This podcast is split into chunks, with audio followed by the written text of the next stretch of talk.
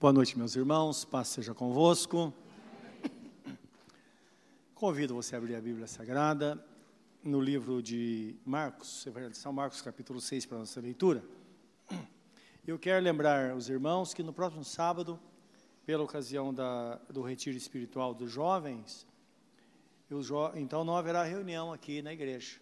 Tá? Então, todos os jovens de 15 anos acima sabem que sábado não haverá reunião aqui. Ser no retiro, aquela. E agora, os adolescentes, o pessoal de 12 a 15 anos, vai ter reunião normal, às 11 da manhã, não é? Então, é um momento muito especial aqui. Então, se seu filho tem essa idade, é um tempo muito bom de estar aqui. Então, eles participam de muitas atividades, eles lancham, tem um tempo de comunhão, um momento muito especial. Então, para você fique atento a isso. E também Lembrar os irmãos que domingo, todos os domingos, nove da manhã, já está tendo aula de preparação para as pessoas que vão ser batizadas. Tendo em vista que esse é o foco principal da Igreja de Cristo, não é? Que Jesus decide por todo mundo, pregai o Evangelho a toda criatura, quem quer crer for batizado será salvo, quem não crer será condenado. Então, a finalidade da igreja é fazer com que pessoas cheguem ao conhecimento da verdade, e sejam salvas, batizadas, não é? Entrem no caminho para viver para o Senhor. A pastora disse: os dias são maus. Sim, os dias são maus. Mas lembra, vai piorar. A questão é essa. Nós estamos vendo o princípio das dores, não sabemos quem vem à frente. Não é? Então, uma coisa nós sabemos, Jesus está para voltar e precisamos estar preparados. Pode ser que ele nem volte nessa geração, mas vamos estar preparados. Quem vai saber? Ele disse: Ninguém sabe, nem o filho sabe, somente o pai. Então, o dia e a hora ninguém sabe. Num dado momento, ele virá para buscar a sua igreja e precisamos estar preparados. Amém, meus amados? Vamos orar, pedir que Deus nos abençoe nesta palavra. Querido Deus, dá-nos a tua bênção nesta noite. Dá-nos esclarecimento sobre a tua verdade. Tu disseste: Conhecereis a verdade e a verdade vos libertará. Nós sabemos só ela pode nos libertar. A verdade é a tua palavra, nós bem sabemos isso. Assim como o Senhor é a expressão da verdade. Porque o Senhor, quando toca em nossa vida, as coisas acontecem de fato. Pai Santo, que a tua palavra venha trazer a nós crescimento, fortalecimento, para que possamos ficar firmes a cada dia, a cada dia na tua presença e vencendo dia após dia. Que a tua palavra traga força e fé, para que aquele que está doente, Senhor, receba a cura. Lembra de cada um dos nossos irmãos que estão lutando contra a enfermidade. Nós somos colocados na tua presença e sabemos que está escrito: o Senhor deu a palavra e os curou. Que enquanto estivermos estudando a tua palavra, teu Espírito Santo venha com poder para alcançar esses nossos irmãos onde eles estiverem. É o nosso pedido, Pai, de coração, em nome do Senhor Jesus. Amém. Capítulo 6 de Marcos, versículos 7, 12 e 13. Evangelho de São Marcos. Chamou a si os doze e começou a enviá-los de dois a dois, e deu-lhes poder sobre os espíritos imundos.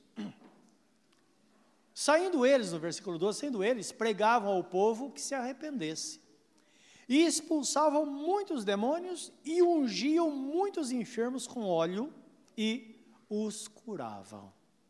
Amém. Esse era o método dado por Jesus aos seus discípulos na, quando enviou os doze, depois mais setenta, para proclamar o reino de Deus.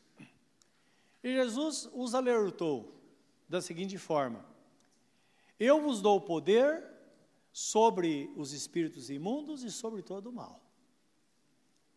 Então, a ordem divina é essa. Então, não nos atentemos ao método usado por ele, mas sim a essência, o poder que Jesus dá ao crente para que ele vença Satanás. Satanás e suas obras, porque a palavra nos diz que a nossa luta não é contra a carne, não é contra pessoas, mas contra as hostes espirituais da maldade nos lugares celestiais.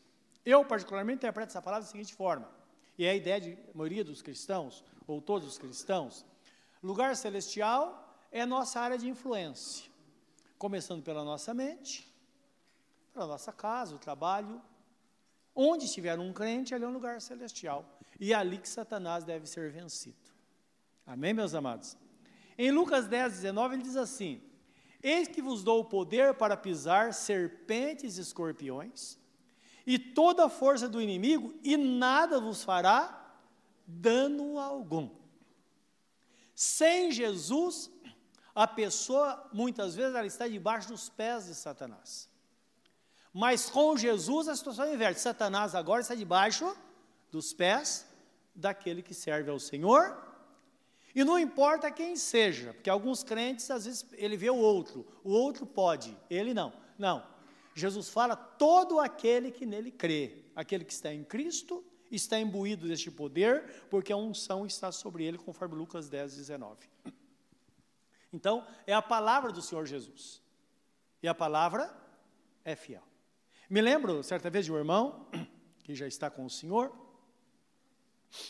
que ele estava andando na rua e viu um homem possesso por um espírito maligno. E ele pensou, vou expulsar. Mas depois ele pensou bem, mas será que eu posso? Será que eu consigo? E o medo de não conseguir? Aí ele disse para aquele homem demoniado, estava possuído por espírito maligno, claro, quando a pessoa está possuída por espírito maligno, o espírito maligno toma consciência desta pessoa. Lembra, o Espírito Santo nunca toma consciência de alguém. A pessoa fala, eu fiz, eu fiz isso ou aquilo que eu estava tão cheio do Espírito Santo. Pode ser cheio de qualquer coisa, menos o Espírito Santo. O Espírito Santo não toma a mente da pessoa porque está escrito que o espírito do profeta sempre será sujeito ao profeta. Isso está em 1 Coríntios capítulo 14. Então guarda isso. Sempre a pessoa cheia do Espírito faz as coisas com consciência. Porque o reino de Deus não é lugar de confusão, mas de ordem, está escrito lá também. Amém, irmãos? Isso é um parâmetro para a igreja, não é? para não confundir as coisas. E ele lembrou de um irmão, irmão muito abençoado, que orava pelas pessoas, ele falou, mas se eu, como vou chamar o irmão? Se eu deixar aqui, esse homem endemoniado aqui vai fugir, alguma coisa. Chegou para o seu endemoniado e falou, em nome de Jesus, eu te ordeno que você abrace esse poste. Isso foi real, irmãos, aqui em Ferraz. E o cara lá, endemoniado, foi abraçou o poste e ficou segurando lá. Falou, você vai ficar amarrado até eu voltar. E foi correndo atrás do irmão. Irmão veio e expulsou. Ora, ele não poderia ter expulsado? Interessante isso, né? A partir do momento que ele viu que realmente havia obediência, ele deveria ter ordenado. Porque, de fato, o poder de Jesus está na vida do crente. Você fala, mas olha, eu entreguei meu Jesus há um mês. Você entregou hoje. O poder já está em você. É claro, você entrega ainda para Jesus e depois você fala, olha, eu só vou entregar, eu só entreguei meio para Jesus, agora não vou ser batizado. Então o que vai acontecer? O Espírito Santo vai ser entristecido e vai se afastar de você. Porque na verdade, a pessoa tem que selar esse propósito como testemunho na presença do Senhor. Amém, meus amados? Então não podemos confundir as coisas. Então o poder está presente. Nós sabemos que os demônios, eles possuem pessoas, ou podem possuir pessoas. E quando ele possui, é chamado de possessão, quando ele entra nas pessoas. Então você vê pessoas fazendo coisas terríveis por aí, geralmente são pessoas possuídas pelo inimigo. Mas ele pode também oprimir uma pessoa. A opressão não é possessão. E às vezes ele oprime até pessoas crentes. Se ela para de orar, para de dedicar a vida ao Senhor, de repente ela começa a perceber que está havendo uma, uma opressão, que na verdade é uma pressão sobre ela. Aí bate a tristeza, bate o desânimo, começa a surgir pensamentos confusos na mente. Aí a pessoa fala, mas será que isso é verdade mesmo? Isto é, a fé vai ser nominada. Entende? Então, Satanás, ele, através dos demônios, porque Satanás não são demônios, Satanás é o príncipe dos demônios, é o maior dos demônios, não é? Satanás não fez os demônios, porque os demônios são anjos decaídos. Lembra, Satanás não tem poder para criar nada. Os demônios foram criados por Deus, não os demônios, mas na verdade eram anjos que foram derrubados dos céus quando Satanás é, se rebelou contra Deus. Isso está na Bíblia, você livro, livro de profeta Ezequiel e também Isaías, não é? O Apocalipse fala de um terço dos, anjos que foram jogados dos céus, porque Satanás se rebelou contra Deus, que era Lúcifer, o anjo de luz, e arrastou com ele, quando fala do dragão, que arrastou com sua cauda um terço das estrelas. E são os anjos maus, condenados eternamente. Nem todos estão soltos por aí, porque a Bíblia Sagrada fala que existem demônios, o que era o anjo que conhecia os segredos de Deus, e eles estão em prisões eternas. Tão perigosos que eram, por causa do conhecimento, estão em prisões eternas. Judas, irmão de Jesus, escreve também, o apóstolo Pedro fala sobre eles. Não é? Num lugar chamado Tártaro, que é nas profundezas da terra, eles estão presos lá até o dia do juízo. Então eles terão, de juízo, eles sairão de lá, passarão pelo julgamento, já condenados, e vão ser lançados no lago de fogo, conforme está escrito no livro de Apocalipse. Agora, os que estão sobre a terra, todos eles são maiores do que os homens sem Deus, mas infinitamente menor do que os homens que têm o Espírito Santo no coração. Então, foi essa inversão que aconteceu quando Jesus é, venceu o inimigo lá na cruz, que fala que Jesus triunfou sobre eles na cruz. Então o poder foi dado a Jesus, e esse poder foi dado à igreja, para que a igreja tenha poder sobre todo o mal, conforme está escrito no livro de Lucas, não é? Que ele dá poder para pisar serpentes, escorpiões. E é terrível quando nós vemos uma pessoa possuída. Livro de Lucas, capítulo 8, 26 e 39, quero ler uma experiência com os irmãos, que fala do Gadareno ou Gerazeno um homem que era possuído por espíritos malignos, e ele, Jesus encontra, é que Jesus vai até ele, e, e tudo indica que Jesus foi a esse lugar para libertá-lo, não é? Porque de lá Jesus volta. Lucas 8. Então a história aqui muito assim, interessante. Fala que Jesus enfrentou a tempestade de chegar lá, toda uma história. De repente ele chega lá e encontra este homem. Nós vemos aqui, vamos perceber a situação desse, desse demônio. E lembra, não podemos brincar com essas coisas. Primeiro, Jesus, ele nunca é, deixou é, os demônios expor a ideia deles. Então lembra, se porventura num culto houver uma pessoa endemoniada, esse demônio sair e fizer algum estardalhaço, não chegue em casa dizendo, olha, o culto teve maravilhoso hoje, porque até um demônio se manifestou. Não, o culto é maravilhoso quando o Espírito Santo se manifesta. Amém, meus amados? Muitos demônios saem, e quando nós percebemos, a pessoa quando vem à frente a Jesus, a vida a Jesus, ou coisa assim, algumas vezes estão endemoniadas, mas o ideal é que ninguém saiba realmente que ele saia, porque o fato da pessoa entregar a vida para Jesus prevalece o que Jesus fala: o maior entra, o menor tem que sair. Amém? Então lembra, existem caminhos para que o nome de Jesus seja glorificado e não os demônios sejam exaltados. E aqui fala deste homem. Então, assim, navegavam para a terra dos Gadarenos, que está de frente da Galileia. E quando desceu para a terra, saiu-lhe ao encontro, vindo da cidade, um homem que desde muito tempo estava possesso de demônios e não andava vestido, nem habitava em qualquer casa, mas nos sepulcros. E quando viu a Jesus, prostrou-se diante dele, exclamando e dizendo com alta voz: Que tenho contigo, Jesus, filho do Altíssimo? Peço-te que não me atormentes. Porque tinha ordenado ao espírito imundo que saísse daquele homem pois já havia muito tempo que o arrebatava. E aguardava-no preso em grilhões e cadeias, mas quebrando as prisões, era impelido pelo demônio para os desertos. E perguntou-lhe Jesus, dizendo: Qual é o teu nome? E ele disse: Legião, porque tinham entrado nele muitos demônios. E rogavam-lhe que os mandassem para o abismo, e rogavam que os não mandasse para o abismo. E andava pastando ali no monte uma manada de muitos porcos, e rogaram-lhe que lhes concedesse entrar neles, e concedeu-lhe. E tendo saído os demônios do homem, entraram nos porcos, E a manada precipitou-se precipitou de um despenhadeiro no lago e afogou-se. E aqueles que o guardavam, vendo o que acontecera, fugiram e foram anunciá-lo na cidade e nos campos. E saíram a ver o que tinha acontecido e vieram ter com Jesus. Acharam então o homem de quem havia saído os demônios vestido em seu juízo, assentado aos pés de Jesus e temeram. E os que tinham visto contaram-lhe também como fora salvo aquele endemoniado. E toda a multidão da terra dos gadarenos ao redor lhe rogou que se retirasse deles, porque estavam possuídos de grande temor. E entrando ele no barco, voltou, e aquele homem de quem haviam saído os demônios rogou-lhe que o deixasse estar com ele. Mas Jesus o despediu, dizendo: Torna para tua casa e conta quão grandes coisas te fez Deus. E ele foi, apregoando por toda a cidade, quão grandes coisas Jesus lhe tinha feito. Né?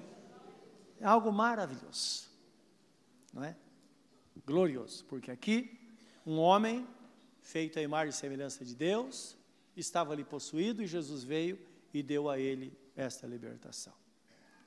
Então, uma coisa realmente maravilhosa. Aqui fala deste homem que ele é, era muito violento, ele se feria com pedras, ele quebrava as correntes, era preso por correntes e quebrava as correntes. Então imagine a ação, o que, o, o que o inimigo pode fazer, mas eu não penso aquilo que ele pode fazer. Eu fico pensando quão grande é o poder de nosso Senhor Jesus Cristo. Não é maravilhoso isso? Quão grande é? Que não há limite. E em todas, todos os aspectos. Tanto é que a Bíblia Sagrada fala em relação ao pecado, onde abundou o pecado, superabundou a graça. Então o poder de Jesus é, é imensurável, não é? Todos os aspectos, a direção que você quiser ir, ele é maior do que tudo que se possa imaginar para resgatar uma pessoa que está presa às garras de Satanás. E muitas vezes a pessoa não está como aquele homem, que ali é uma situação extrema. Mas a pessoa pode estar escravizada por uma doença, existem doenças que são doenças espirituais. Que a pessoa está bem, de repente surge uma doença, e a, a doença é espiritual. Agora, o mais interessante é que essa doença, ela não vai acontecer na vida de um crente. Por quê? Porque no tempo do Espírito Santo só habita um. Ah, mas tal pessoa era crente e ficou endemoniada. Opa, aí tem coisa no meio. Porque Jesus ele garante na sua palavra que quando ele entra numa casa, ele fala um valente quando entra numa casa, ele escraviza uma família, exerce domínio sobre ela, até que venha outro mais valente do que ele. E vindo esse segundo, então vai mandá-lo para o olho da rua e vai libertar esta família. Então, dizendo, na casa só pode morar um. Amém, meus amados? Então é importante ter esse parâmetro bíblico para não confundir as coisas, porque tantas coisas acontecem por aí que você fica até duvidoso às vezes, precisa tomar cuidado. Então, nós sabemos que nem todas as doenças são produzidas por espíritos de enfermidade. Porque quando é espírito de enfermidade, quando é repreendido, aquele espírito mal sai e a doença sai junto. E pode ser qualquer tipo de doença. Me lembro certa vez que Aqui em tinha uma senhora, ela veio do, do, do estado de Santa Catarina. Por 24 anos, ela era possuída por espírito maligno. Aí, chegando aqui, nosso contato com essa família foi porque foi detectado que ela tinha câncer no útero. E aí, no desespero, ela correu, o, o marido veio falar conosco que fosse orar por ela. E realmente, ela estava possuída, era uma legião de demônios. Uma coisa muito difícil.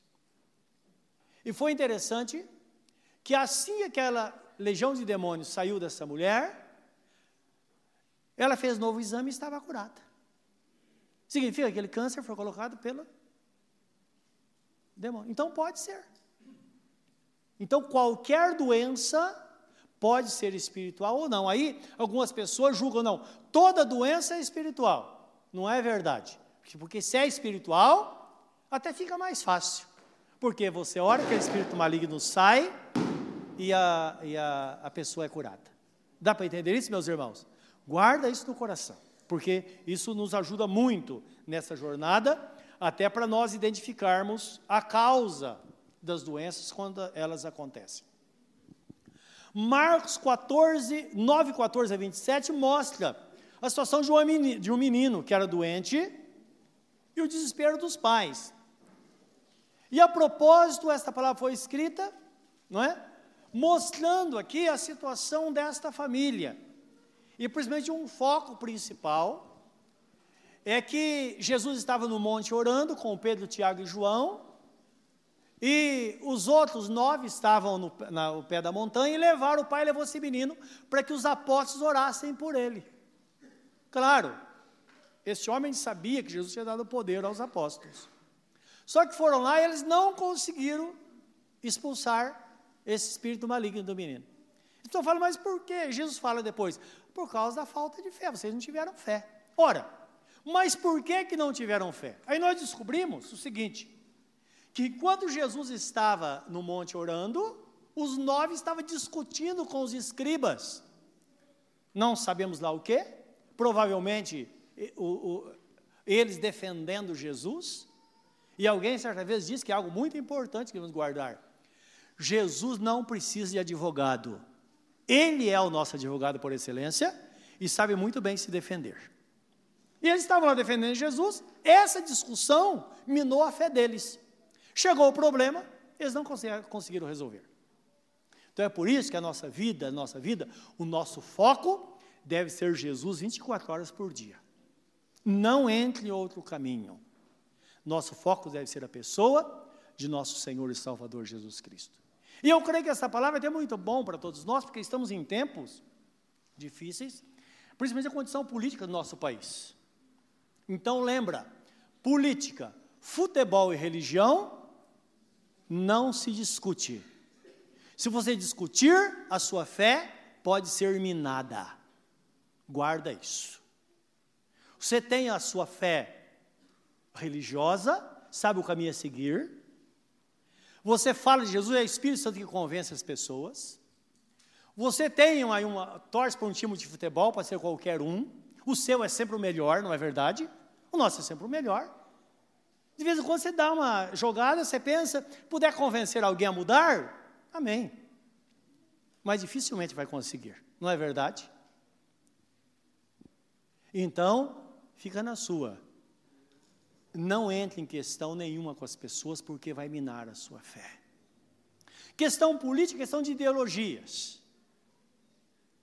Então, cada um tem uma ideologia. Existe a ideologia cristã, que é a coisa mais linda do mundo, não é verdade? Que até os países comunistas tentaram fazer para dividir o pão com todo mundo, depois não deu certo. Por que não deu certo? Porque Somente Jesus que pôde fazer isso, e somente a igreja pode fazer isso com que as pessoas tenham o pé de igualdade. Fora disso, não. Então lembra, ideologia, as ideologias são boas. Geralmente quem está por trás que não são bons. Então não entre em discussão você não chega a lugar nenhum.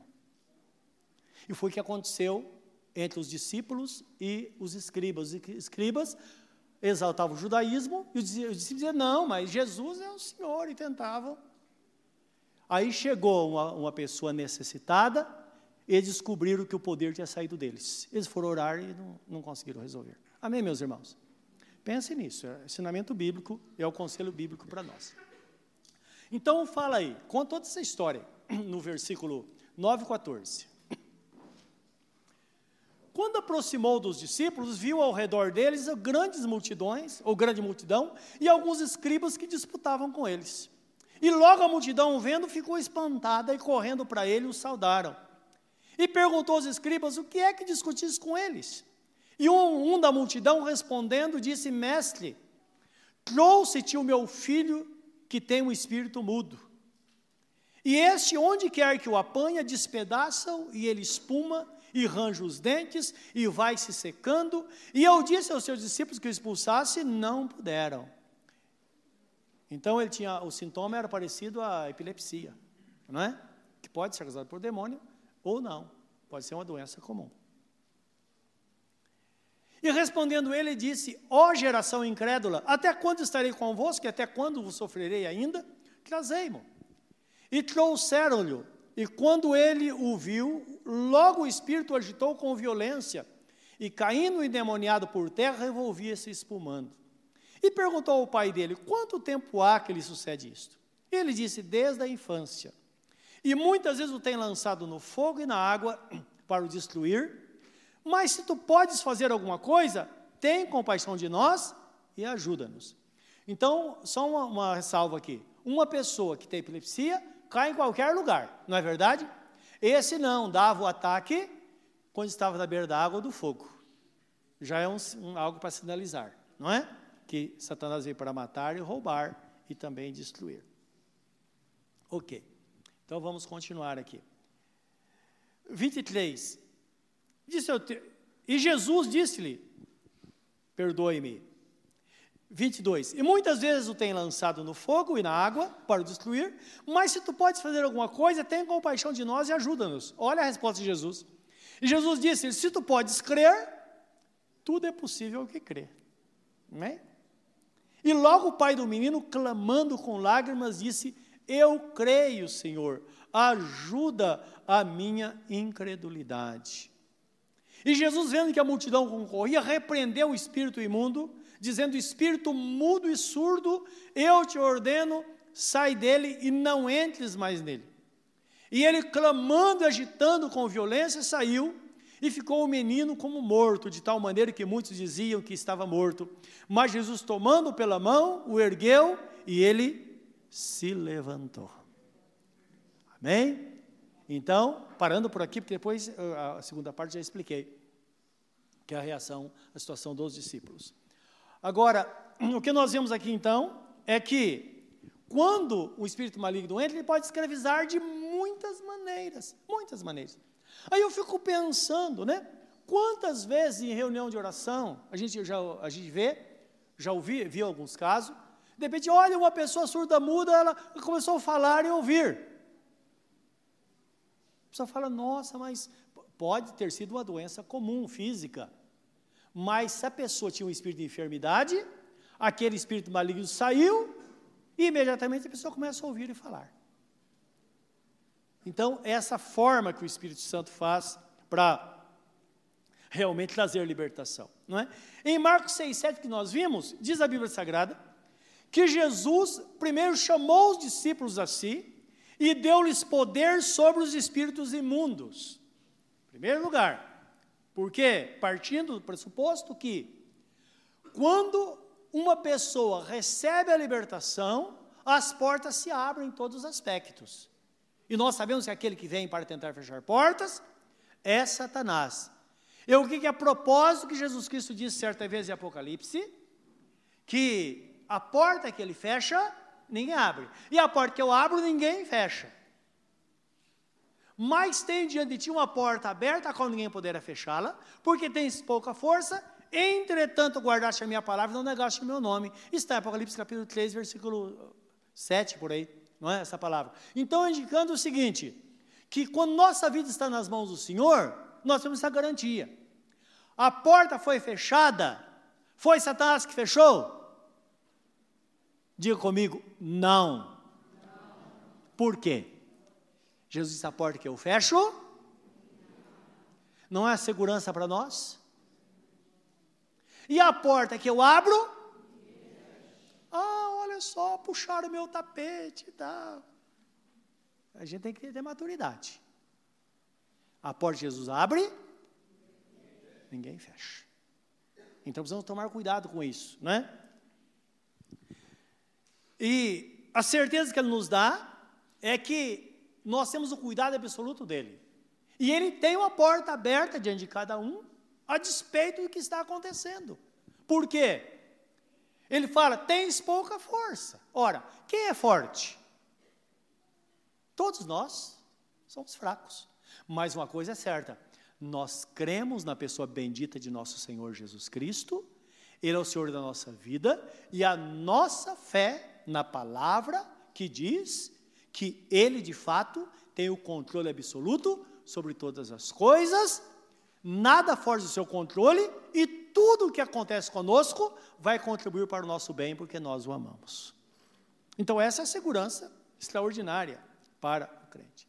Então, diz o versículo 12 de Marcos 6, que imediatamente eles saíram e fizeram o que Jesus mandou. Primeiro, pregou que eles se arrependessem. É interessante que quando fala em arrepender-se, é o mesmo termo usado para conversão. Porque quando a pessoa se arrepende, é como você está indo numa estrada, de repente você fala, puxa, a vida passou a entrada. Então, você não tem outro caminho, tem que pegar um retorno. Não é verdade? Então, aquele, então esse arrependimento é aquela tristeza, puxa vida, mas que droga, agora vai complicar tudo. Mas a única coisa para voltar no caminho certo é fazer o retorno e pegar o caminho. Então, o termo para conversão. Quando a pessoa se converte, meus irmãos, o problema se resolve, por quê? Se a pessoa se converte, agora o Espírito Santo entra no coração de uma pessoa, no nosso coração, e Satanás não tem acesso mais, porque agora a porta está fechada. E é só manter essa porta fechada que nada vai acontecer. E aquilo que existe, física ou emocional, porque o espiritual está curado, com o tempo vai havendo as libertações. Porque Jesus fala através da palavra: conheceis a verdade, a verdade. Então é a verdade que vai trazendo libertação à vida do crente, não é? Então, esse arrependimento, a necessidade da conversão, da pessoa se converter, da pessoa ser crente, não é? Em Jesus, entregar sua vida a Jesus, ser um crente para valer, vai abrir os caminhos, porque seus pecados são perdoados, e agora esta pessoa está automaticamente debaixo da promessa. E lembra o que disse o apóstolo São Pedro em Atos capítulo 2, versículo 36 em diante? Ele estava numa situação terrível. Muitos que estavam ouvindo ali tinham assistido à crucificação de Jesus e muitos deles deram o voto a favor da crucificação. E eles ouvindo Pedro, e Pedro termina a sua palavra dizendo: Para vocês, ó povo de Israel, quero que vocês saibam que Jesus Cristo, a quem vocês crucificaram, Deus o Pai o fez Senhor e Cristo. Então, de repente, vem aquela acusação sobre eles. E eles já estavam, o texto do versículo 37 fala que eles se compungiram em seus corações. O que significa compungir? Senão a pessoa ficar, bater aquela ansiedade, e agora eu tenho que fazer alguma coisa. Eles perguntaram, irmãos, o que devemos fazer? E Pedro replica dizendo: Arrependei-vos, e cada um de vós seja batizado para perdão dos vossos pecados, e recebereis o dom do Espírito Santo, porque a promessa diz respeito a vós, a vossos filhos, e àqueles que estão longe, e a todos quantos Deus nosso Senhor chamar. Então, essa é a promessa para todos nós. Quando a pessoa diz não para Jesus, além dela não receber a libertação, ela, tá, ela pode estar interrompendo a bênção para os filhos, para os netos e assim por diante. Então, essa é a razão por que a conversão de fato resolve os problemas. E no versículo 13 fala que eles expulsavam muitos demônios. Por quê? Eles davam ordem para os demônios saírem, ou então, quando a pessoa dizia sim para Jesus, Jesus batia na porta, a porta era aberta, os demônios tinham que sair, porque agora o maioral tinha que entrar. É dessa forma que aconteciam as grandes libertações, não é? Meus irmãos, rapidamente quero dizer para vocês, para fechar esta palavra. Uma vez Jesus estando no coração, é preciso manter a porta fechada. É preciso seguir o caminho. A Bíblia Sagrada nos fala em Lucas 11, 24 a 26, sobre o perigo de uma pessoa quando ela está é, tá servindo ao Senhor, depois ela se envolve com os negócios desta vida, mas ela nem sabe por quê. De repente, o inimigo começa a rondar a sua casa. E a pessoa começa a esfriar, e aí o perigo, não é? Vai estar presente. Então o texto fala assim no versículo 24, uma, uma, uma conselho de Jesus, ele diz assim: quando o espírito imundo tem saído do homem, anda por lugares secos, buscando repouso, e não achando diz, tornarei para a casa de onde eu saí. Então lembra, hora ou outra na vida, o inimigo pode lembrar de nós. A ver, às vezes você está muito feliz, ele fala: esse cara está feliz demais. Essa mulher está feliz, vou dar, vou ver como é que está a casa dele. Não é? Pode ser que não, pode ser que sim, porque ele não é onisciente e nem onipresente, mas ele pode se encontrar com você ou lembrar de você. E de repente ele vai, eu quero rondar essa casa para ver como é que está, não é?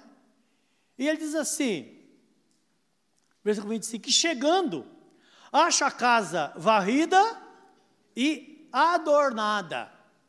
Outro texto, livro de Mateus, parece que fala vazia, varrida e adornada. Quem pode deixar a casa limpa e ornamentada a não ser Jesus, não é verdade?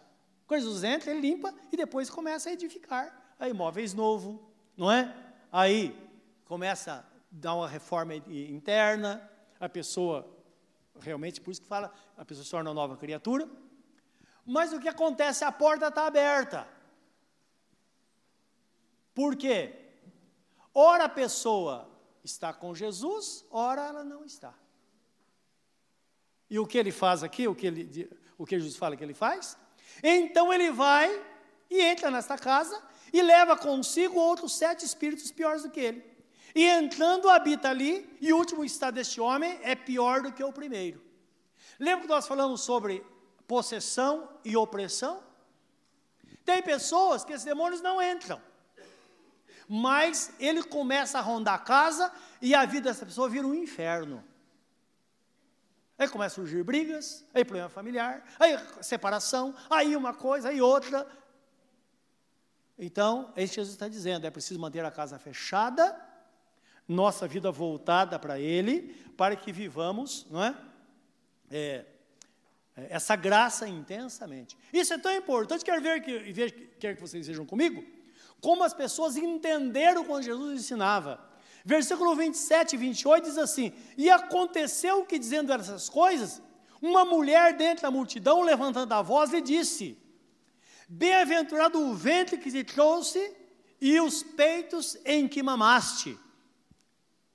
Mas Jesus disse: Antes bem-aventurados os que ouvem a palavra de Deus e aguardam. Então, o que ele está dizendo é que tem muitas coisas maravilhosas, mas a essencial é guardar a palavra, para que a bênção esteja em nós, a promessa esteja em nós, a cura de Deus esteja na nossa vida, e muitas vezes não acontece assim, mas paulatinamente, diariamente, o Senhor vai fazendo, as coisas vão acontecendo, e nós vamos cada vez mais vivendo perto do Senhor. Lembra? Jesus nos dá poder sobre os espíritos malignos e toda sorte de mal. Então, viver debaixo das mãos do Senhor, como diz o Salmo, Salmo 91, aquele que habita no esconderijo do Altíssimo, à sombra do Onipotente, além das promessas, você pode ter uma vida sossegada diante do Senhor. Pode descansar no Senhor. Está guardado por Ele.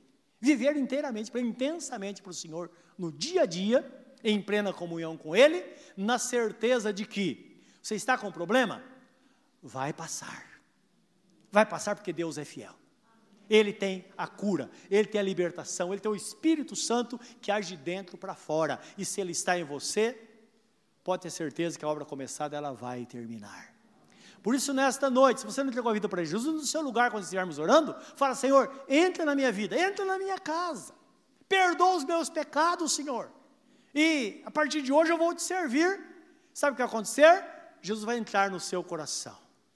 Pode estar infestado de demônios, todos vão sair, não porque querem, mas porque serão obrigados a sair, porque se você abrir a porta, Jesus vai entrar na sua vida e tudo vai mudar, porque a Ele pertence todo o poder nos céus e na terra.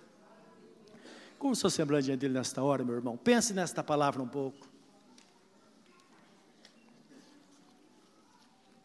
O Senhor está presente para fazer esta grande obra. Ele diz na sua palavra: Eu estou à porta e bato, se alguém ouvir a minha voz e abrir a porta, eu entrarei na sua casa, se arei com ele e ele comigo.